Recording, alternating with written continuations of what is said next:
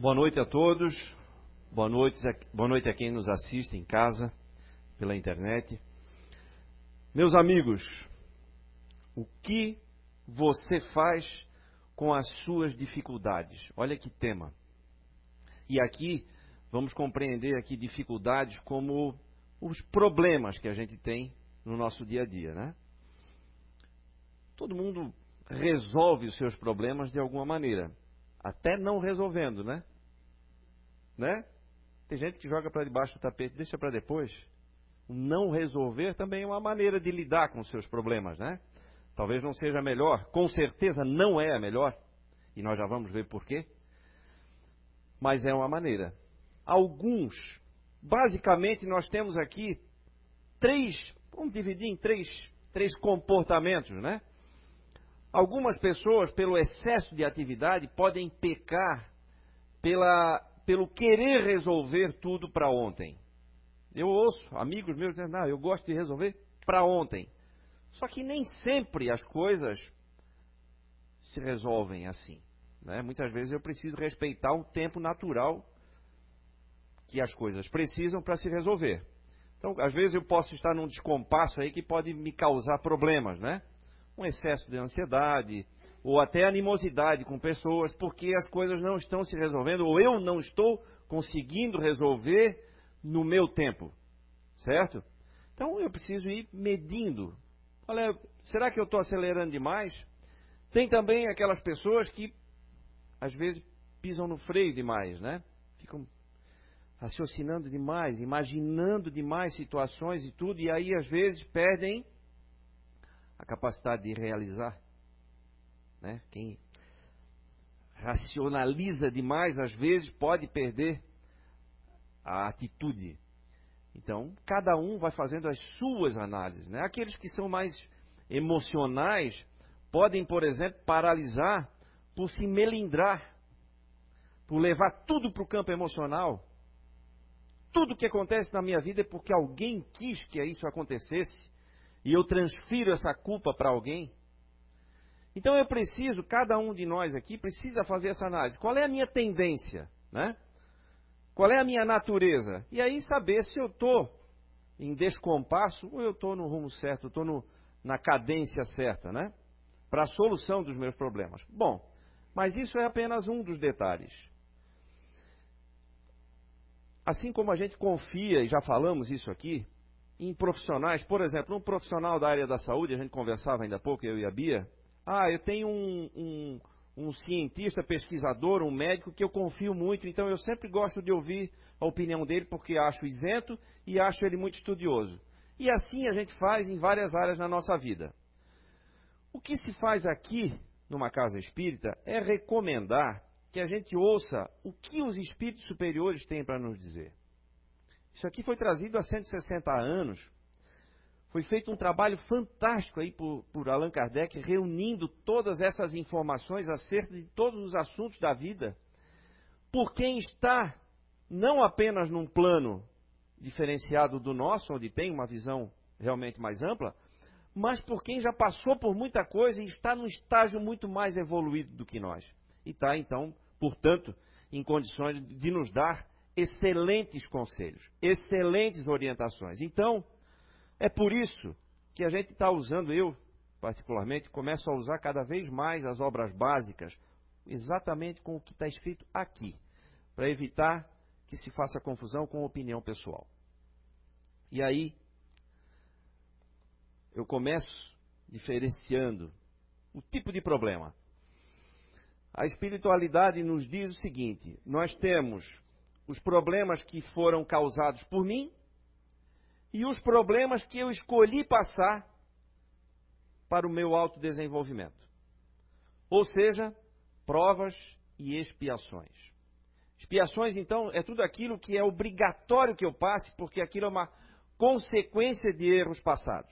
Erros que eu cometi que vão me obrigar a passar por aquilo para fazer uma, uma correção de, de, de, de caminho. Quer ver? Olha só.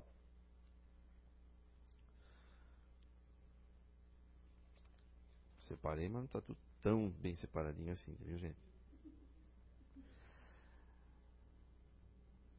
Olha só. Causas das aflições. Ah, por uma rigor... o homem, né? Por uma rigorosa justiça distributiva suporta o que fez os outros suportarem. Isso aqui falando de expiação. Se foi duro e desumano, poderá, por sua vez, ser tratado duramente e com desumanidade. Se foi orgulhoso, poderá nascer em uma condição humilhante. Se foi avarento, egoísta ou se, foi, ou se fez mau uso da sua fortuna, poderá ser privado do necessário. Se foi um mau filho, poderá sofrer com os seus próprios filhos, etc. Aqui entra a expiação. Aquilo que eu não consigo fugir e eu não pude escolher. Então, todo o mal que eu causei, eu vou sofrer essa expiação, é obrigatória, é compulsória, para que, se eu conseguir passar por essa expiação sem revolta, sem ódio,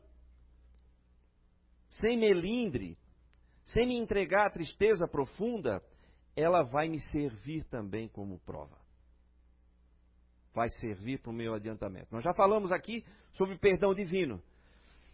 Né? Eu prefiro, é, é, tentando ser didático para mim mesmo, inclusive, é, olhar o perdão divino como algo que eu construo. É uma contabilidade, né? Eu primeiro me arrependo, sinto a culpa de algo errado que eu fiz. É o sinal, é o primeiro sinal. Depois da culpa vem o arrependimento. Opa, então eu estou arrependido, significa que muito provavelmente eu não vou mais cometer aquele mesmo tipo de erro. Certo? Para muitas religiões, está ok aqui. Está se sentindo culpado, está arrependido, peça perdão e está tudo resolvido. Mas não é bem assim. Seria mais fácil se fosse, mas não é. O que que falta aqui? A reparação. Então, para todo mal que eu causei, eu preciso reparar ele. Aí sim, quando eu zerei essa conta, isso é o perdão. Eu construí o perdão divino. É mais difícil? É. Exige mais compromisso? Exige. Exige disciplina? Com certeza. Persistência? Pá. Não tenha dúvida. Humildade? Lógico. Mas é assim que é assim nós vamos construir realmente esse perdão divino. Né? Não adianta simplesmente pedir perdão a Deus. O que máximo que pode acontecer é ele vai mostrando o caminho ou dando oportunidade para a gente compensar os erros lá do passado. E é, na verdade, o que acontece, né? Peça perdão, vem uma dificuldade. Meu Deus, eu estou pedindo perdão. pois é, essa é a oportunidade de reparar. Quanto mais eu rezo, mais assombração me aparece. Né? Mas é isso. Essa é a lógica. Se eu estou pedindo perdão, então, opa, a espiritualidade diz assim, então vamos dar uma chance né, dele construir esse perdão. Toma aí mais uma dificuldade. Expiação, aquilo que a gente já nasce com graves problemas, às vezes físico ou, ou de qualquer ordem, isso foi construído lá atrás, foi consequência de coisas lá atrás que eu cometi. Então, porque, sabendo disso, eu passo a olhar esses problemas com menos revolta, com menos decepção, com menos raiva. E isso é fundamental que a gente elimine essa revolta porque essa revolta é contrária exatamente ao amor divino. Ela causa um bloqueio. Enquanto que, se eu aceitar com resignação as dificuldades que eu estou passando, sejam grandes ou pequenas, não importa, isso é relativo, cada um tem os seus pontos a melhorar, mas dependendo de como eu, eu, eu recebo, como eu convivo, como eu trabalho com isso, vai significar eu estar mais conectado com Deus ou não. Se eu me revolto com Deus, eu estou dizendo o quê? Deus não é justo. Se eu estou dizendo que Deus não é justo, eu não aceito que Ele exista, tal qual nos ensinam. Deus é todo justiça, todo amor. Ora, mas Ele não está sendo justo comigo? Então tem alguma coisa errada aí com Ele. Não é assim? Então, no momento em que eu penso e eu tenho esse tipo de atitude, eu me desconecto novamente. Por isso a importância de a gente encarar as dificuldades com resiliência, com resignação, com humildade. Não significa que a gente não tenha que procurar resolver. Não é isso. Ninguém está dizendo que tem que jogar para debaixo do tapete e aceitar os golpes da vida, né, como se fossem golpes da vida, e não fazer nada para resolver as situações. Não, não é isso. Não é isso. É continuar trabalhando. Serve e trabalha. Emmanuel dizia: serve e trabalha. Serve e trabalha. Trabalha e confia. O que, que é isso? Faz a tua parte. Faz a tua parte. E aí, veio Jesus e disse o seguinte: o Cristo Consolador.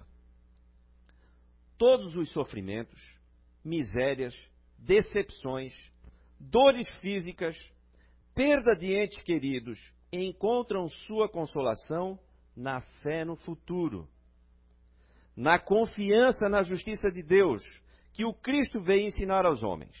Porém, para aquele que não espera nada após essa vida, ou que simplesmente duvida, as aflições pesam muito mais e nenhuma esperança vem suavizar a sua amargura.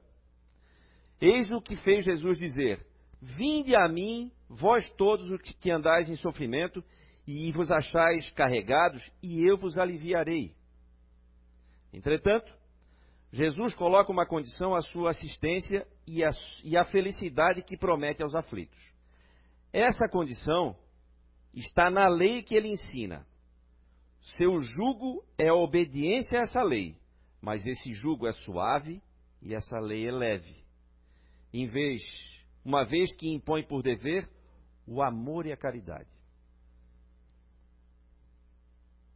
Não precisa nem explicar que o amor é leve. Quando a gente está. Vamos para o oposto? Quando eu estou odiando alguma coisa, eu fico pesado, não fico? Tudo fica difícil para mim. Até a minha postura física muda. Muda o meu semblante. Muda a minha saúde. Eu não quero ficar perto de ninguém, ou então ninguém aguenta ficar perto de mim. Estou ficando azedo, amargurado. Quando eu estou conseguindo amar, tudo fica mais leve, né? A nossa saúde se revigora, o astral é outro, as pessoas querem estar perto da gente. Nossa, como é bom conversar com a Bia. Vem cá, Bia, vamos conversar um pouquinho. Quero, como é que estão as coisas e tal. Nem tem muito a ver o assunto, mas é só para estar perto. De alguma maneira a gente sente o que é está vindo ali de dentro. Então é isso que a gente precisa preocupar.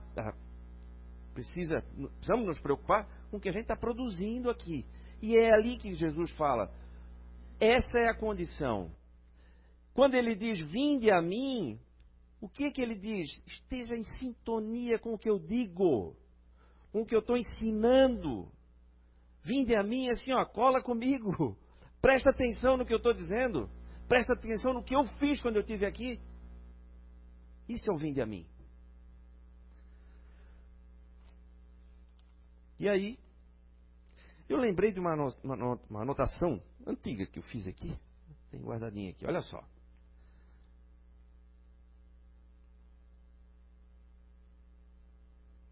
Cuidar do próprio caráter. Vamos ver se tem alguma relação, né? Eu notei assim, ó, cuidar do próprio caráter é, na essência, cuidar da nossa boa relação com as pessoas. E cuidar da nossa boa relação com as pessoas é cuidar do nosso desenvolvimento. E cuidar do nosso desenvolvimento é cuidar do desenvolvimento da humanidade, visto que nós somos parte dela. Isso é trabalhar em consonância com a lei do progresso e assim servimos a Deus com o nosso trabalho interior. Cuidar do caráter tem a ver com caridade, com justiça. Olha só, Vou ler para vocês. Hoje é cheio de leitura. Falei aqui, Marcelo. Até meia-noite eu consigo terminar esses três livros aqui. Vou ler para vocês uma frase de uma amiga nossa aqui, a Sandra Item, especialista em comportamento humano. Frase dela. Tem muito tempo que ela publicou no Instagram dela e eu gravei está aqui. Ela diz o seguinte, ó. Profissionalismo é sobre fazer conexões, ganhar confiança e fazer o que você diz que vai fazer, de uma maneira honesta e franca. Podemos trocar aqui a palavra profissionalismo por caráter. Caráter é sobre fazer conexões, ganhar confiança e fazer o que você diz que vai fazer, de uma maneira honesta e franca. Isso, quando eu começo a cuidar do caráter, eu começo a parar de criar problemas para ter que resolver no futuro. Então eu começo a parar de criar expiações lá para o futuro e fico apenas com as provas, que são aquelas que eu escolhi. As provas foram escolhidas por mim, por nós. Por quê? Nós sabemos os pontos, principalmente quando a gente está no plano espiritual ainda, se preparando para retornar, para retornar, a gente sabe os pontos que a gente precisa melhorar. E aí a gente escolhe em conjunto com a espiritualidade, que se presta a esse serviço, a gente escolhe o tipo de prova. Porque, opa, eu caí aqui, eu quero repetir essa, essa lição como uma mãe muito rica, que deu tudo que o filho queria, isso está no livro, se eu não me engano, é o Céu e o Inferno mesmo, que depois de uma vida inteira ela criou um filho, ele virou um déspota caseiro aí, domiciliar. Maltratava todos os funcionários, eles tinham muitos, era gente muito rica, e ela sempre deu tudo, não impôs limite, criou aí um monstrinho. O que, que ela fez? Na próxima encarnação, ela pediu que eles viessem de novo na condição de mãe e filho. Só que dessa vez ela pediu para nascer numa favela. Para quê? Para que ela não pudesse cometer o mesmo erro novamente. E aí assim, ela conseguiu. Certo? Então por isso, muitas vezes aquilo que a gente pensa que é um castigo, e a gente ouve muita gente falando, né? Nossa, por quê? Porque eu? Por que tanto castigo? Por que tanto sofrimento? Muitas vezes nós escolhemos. No livro dos Espíritos, questão 864, diz o seguinte: Se há pessoas às quais a sorte é contrária, outras parecem ser favorecidas. Por que tudo lhes sai bem? A que se prende isso? E a espiritualidade responde: frequentemente é porque elas sabem escolher melhor. Já começa por aí, né? Tudo alguém escolheu por nós. Tudo veio de Deus. Tudo. Gente, a gente escolhe. Livre-arbítrio. Livre-arbítrio. Só não dá para escolher a consequência. Mas o que fazer? As decisões são nossas. Mas isso pode ser também um gênero de provas, pois o sucesso as embriaga e ah, pois o sucesso as embriaga e confiam-se ao seu destino, é, pagando no geral mais tarde esses mesmos sucessos por cruéis reveses que poderiam evitar com a prudência. E um pouquinho mais adiante o seguinte, é, na 866, pergunta o seguinte: a fatalidade que parece presidir os destinos materiais de nossa vida seriam, pois, o efeito do nosso livre-arbítrio? E aí, uma parte, só o começo da resposta, diz assim: tu mesmo escolheste a, prova, a tua prova. Quanto mais rude ela for e melhor a suportardes, mais te elevarás. Aqueles que passam sua vida na abundância e na felicidade humana são espíritos frouxos, olha só, que permanecem estacionários. Por isso que é legal a gente ler, né? Porque se a gente usasse esses termos aqui, nossa, pegou pesado, né? então tá aqui. Não tem nenhuma palavra minha aqui, gente. Está tudo escrito aqui. Procurem lá. Livro dos Espíritos, pergunta 864, 866. Tá? Porque a falta de atividade, a falta de atitude com relação às coisas que acontecem na nossa vida podem nos deixar fortes, podem nos deixar frouxos. Um dos livros da codificação chama-se O Céu e o Inferno. Aqui nós temos vários relatos de quem, do plano espiritual, conta os sofrimentos que passam por ter sido assassinos, né? por ter sido muito cruéis com as suas famílias. Aqui é bem pesado. Mas eu separei aqui uma historinha que eu vou ler, é 35 minutos mais ou menos a gente termina, que é o, um espírito entediado. Olha só, tédio, né? Tédio é sofrimento. Desde quando, né? Tédio é tédio, né? Só é chato, né? Não é bem assim. Esse espírito, olha só, ele se apresentou numa, numa reunião mediúnica e acontece o seguinte, vamos lá. Aí o médium pergunta para ele: O que vos levou a pedir preces? Ele chegou pedindo preces para ele. Aí ele assim: Estou cansado de perambular sem objetivo. Há muito tempo estás nessa posição? Pergunta. 180 anos mais ou menos. Que fizeste sobre a terra? Nada de bom. E vai. Qual é a, vo a vossa posição entre os espíritos? Estou entre os entediados. Mas isso não forma categoria? Tudo forma categoria entre nós. Cada sensação encontra ou seus semelhantes ou seus simpáticos que se reúnem. E mais adiante, ele vai lá. Que pôde vos ocasionar o tédio que lamentais? Consequência da existência. O tédio é o filho da falta de obras. Eu não soube empregar os longos anos que passei sobre a terra e a sua consequência se fez sentir aqui no nosso mundo. Falta de obras. E mais adiante. Os espíritos que, como vós, erram em prova ao tédio, não podem fazer cessar esse estado quando querem? Não, nem sempre podem, porque o tédio paralisa a sua vontade sofrem as consequências de, de sua existência, foram inúteis, não tiveram nenhuma iniciativa, não encontraram nenhum concurso entre eles, são abandonados a si mesmos, até que a lassidão desse estado neutro fá-los desejar mudá-lo. Então, diante da menor vontade que, depende, que desperte neles, encontram o apoio e os bons conselhos. E aí, ele segue respondendo às perguntas do médium, mas começou a ficar, mudou a linguagem da comunicação. E o médium estranhou isso, né? Isso é. Mas foi mais adiante. Podeis dizer-me alguma coisa sobre a sua vida terrestre? E ele, ai de mim, bem pouca coisa. Deves compreendê-lo. O tédio, a inutilidade, a falta de obras provém da preguiça, e a preguiça é a mãe da ignorância. Quando eu tenho preguiça, eu tenho preguiça até de saber, de conhecer, de aprender. E aí eu lembrei agora aqui de uma frase do Albert Einstein que diz o seguinte: Tudo que o homem desconhece não existe para ele. Por isso, o universo de cada homem é do tamanho do seu saber. Né?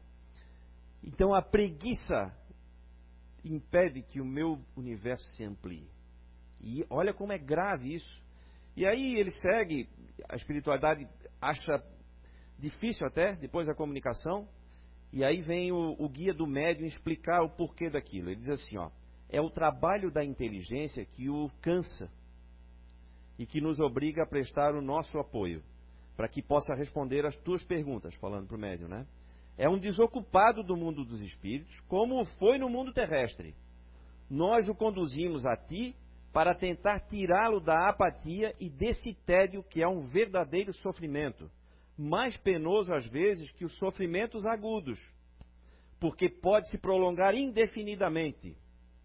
Imagina a tortura da perspectiva de um tédio sem fim. São a maioria dos espíritos nessa categoria que não, não procuram uma existência terrestre senão como distração. E para romper a insuportável monotonia de sua existência espiritual, e para romper a monotonia.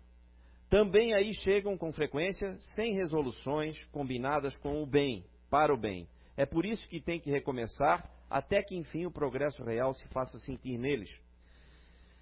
E aí vem um outro detalhe aqui, Vamos imaginar Deus como sendo um, um grande banco de energia, né? Que é, né? Vamos chamar de banco aqui, né?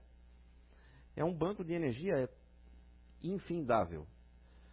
E eu vou tendo acesso a esse banco conforme as minhas atitudes, conforme eu vou melhorando o meu caráter, conforme eu vou me aprimorando como, como espírito. E para eu me aprimorar como espírito, eu preciso viver bem aqui. É nessa experiência terrestre que eu me aprimoro como espírito. Ah,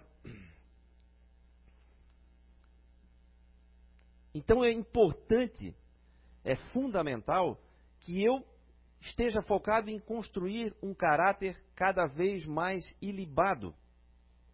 Porque é aí que eu começo a criar essa força fluídica. O que é uma força fluídica? É uma força carregada com muita energia. Quando eu falo alguma coisa que é da boca para fora, eu não vivi, eu não tenho conhecimento, eu apenas estou reproduzindo alguma coisa que eu acabei de ler, ela tem uma determinada força. Quando eu falo com conhecimento de causa, algo que eu experienciei e que eu sei, posso dizer, afirmar, isso dá certo ou isso não dá certo, isso deu certo comigo, isso não deu certo comigo, isso tem uma força fluídica. Por quê? Porque eu trouxe mais energia, eu conectei nesse banco de dados, porque a minha intenção é ajudar e eu tenho condições para isso, então eles vão nos ajudando também e eu tenho força fluídica. Só para dar um, uma, um exemplo. Então, o que, que acontece? Constância tem força fluídica. Por quê? Vontade tem força fluídica. Mas eu não estou todo dia com vontade. Mas então é por isso que eu preciso ter persistência. Persistência nos dá força fluídica. Por que, que a constância e a persistência nos dão força fluídica? Porque eu vou sendo ajudado. Eu não estou recomeçando a todo momento. Não, agora, quantas pessoas a gente conhece, né? Agora eu vou por aqui. aqui agora achei meu caminho e tal. E, e ah, é aqui, é isso mesmo. Eu estou aqui na casa espírita e mudei meu emprego também e tal. E isso durou até sábado que vem. Pum. Quando chegou na segunda-feira, pensando bem, ah, eu escutei um padre, um pastor evangélico falando lá, e eu vou lá, eu gostei, é empolgante, tem música, tem até bateria, e sabe o que mais? Aquele meu chefe é um chato, e deixa, eu vou arrumar outro emprego e pronto, agora achei meu caminho. E assim eu vou recomeçando o tempo todo, e eu não dou um segundo passo nunca. Eu dou sempre primeiros passos, primeiros passos, primeiros passos, não saio do lugar. Por isso, constância, persistência. Eu não estou dizendo para insistir em erro, não é isso. Mas se achou o caminho, vai ter dificuldade? Vai. Só porque um dia é ruim não quer dizer que esteja no caminho errado. No relacionamento é assim, não é? Em casa.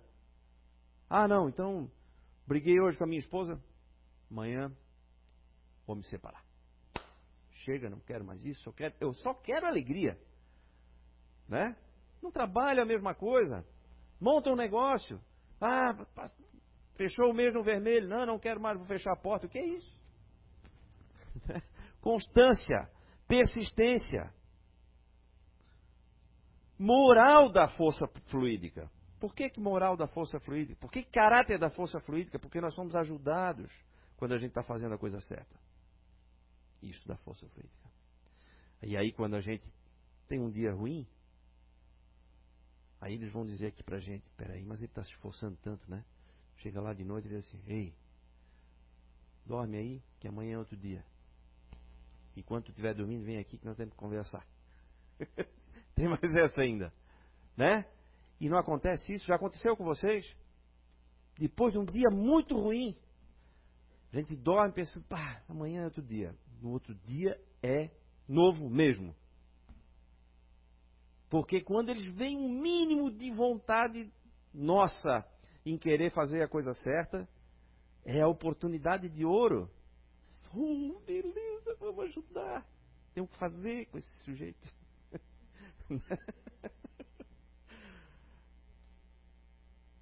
certo? Vamos lá, gente. Vamos lá. Vamos respeitar o, o nosso tempo aqui. Mas eu vou dizer uma frase aqui de um filósofo romano, Sêneca, ele foi contemporâneo ali de Cristo, embora não, não tenham se encontrado. Ele diz o seguinte, nenhum, e tem a ver com essa historinha que eu contei aqui agora. Nenhum homem é mais infeliz do que aquele que nunca enfrenta as adversidades, pois ele não tem permissão para provar a si mesmo. E exatamente quando a gente vai se provando é que a gente vai crescendo. E aí, algumas informações aí. Nossos problemas vão sempre, sempre, sempre vão existir. Nós sempre vamos ter problema para resolver. Certo? Mas qual é a boa notícia? É que eles vão ser cada vez piores. vão ser cada vez mais difíceis. Sabia? Essa é a boa notícia.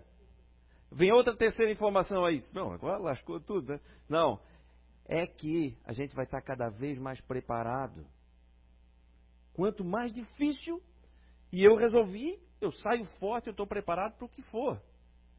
Então, a boa notícia é que nós vamos estar cada vez mais preparados. Isso é um fato. Né? Então, sabendo disso, por que, que eu vou desanimar? Por que, que eu vou parar? Por que, que eu vou jogar problema para debaixo do tapete se é Ele que me dá a oportunidade de crescer? Se é Ele que me faz forte? Por quê? Estou desperdiçando a oportunidade. Eduardo, pode colocar o nosso videozinho? Eu vou passar um vídeo. Preste atenção nisso, olha só. Tem uns 30 segundos. Isso aí aconteceu, minha gente, lá na cidade de Mossul, no Iraque, enquanto ela estava dominada pelo Estado Islâmico. Eu não, o Estado Islâmico tomou conta de Mossul lá para 2014, eu não sei exatamente em que ano foi isso aqui, mas olha, assistam essa cena.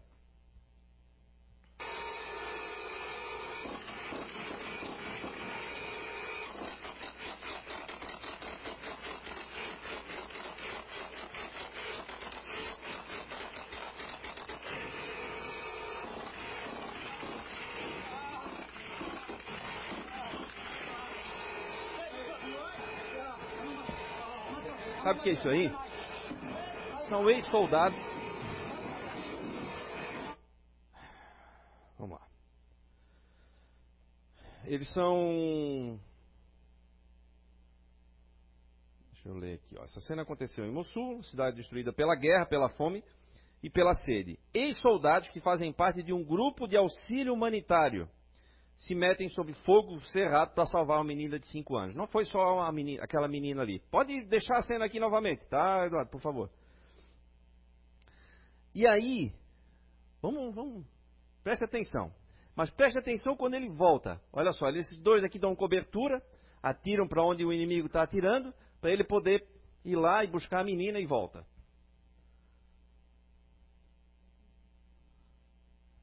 Viu?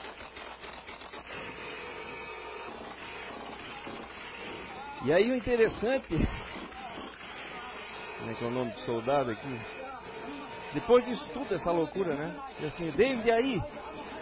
Tudo bem? Sim. Não tem uma comemoração, não tem nada. Carrega as armas de novo vai para salvar de novo. Isso aqui serve como um, um exemplo de quem é, quem são os heróis de verdade que estão espalhados aí pelo mundo afora. Eu me emociono porque acho uma coisa muito forte.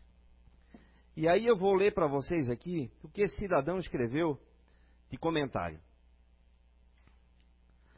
Ah,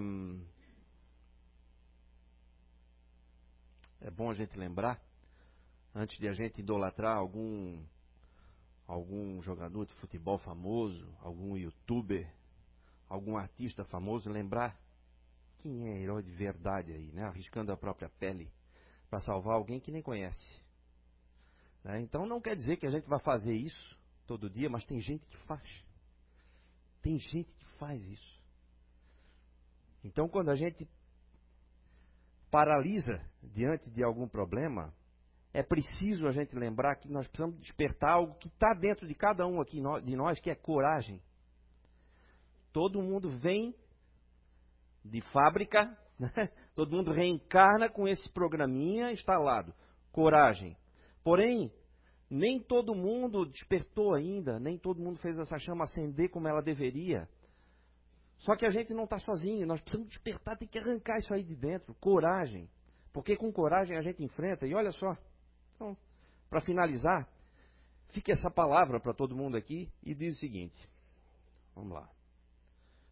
Que partícula é essa que faz com que alguém arrisque a própria pele pelos outros? Que gene é esse que faz um homem colocar iminentemente sua vida sob risco para salvar um desconhecido? Que sopro é esse que nos faz enfrentar a morte? Aonde está guardado? Aonde, dentro de nós, permanece incandescente a chama da coragem? E aí, eu digo, está aí, está aqui. Todo mundo tem e ninguém está sozinho. Nós estamos aí sendo ajudados o tempo todo, precisamos apenas fazer por merecer. Cada vez mais esse auxílio divino, né, que a gente tem todo dia. Tá bom, gente? Então, coragem a todos. Tá bom?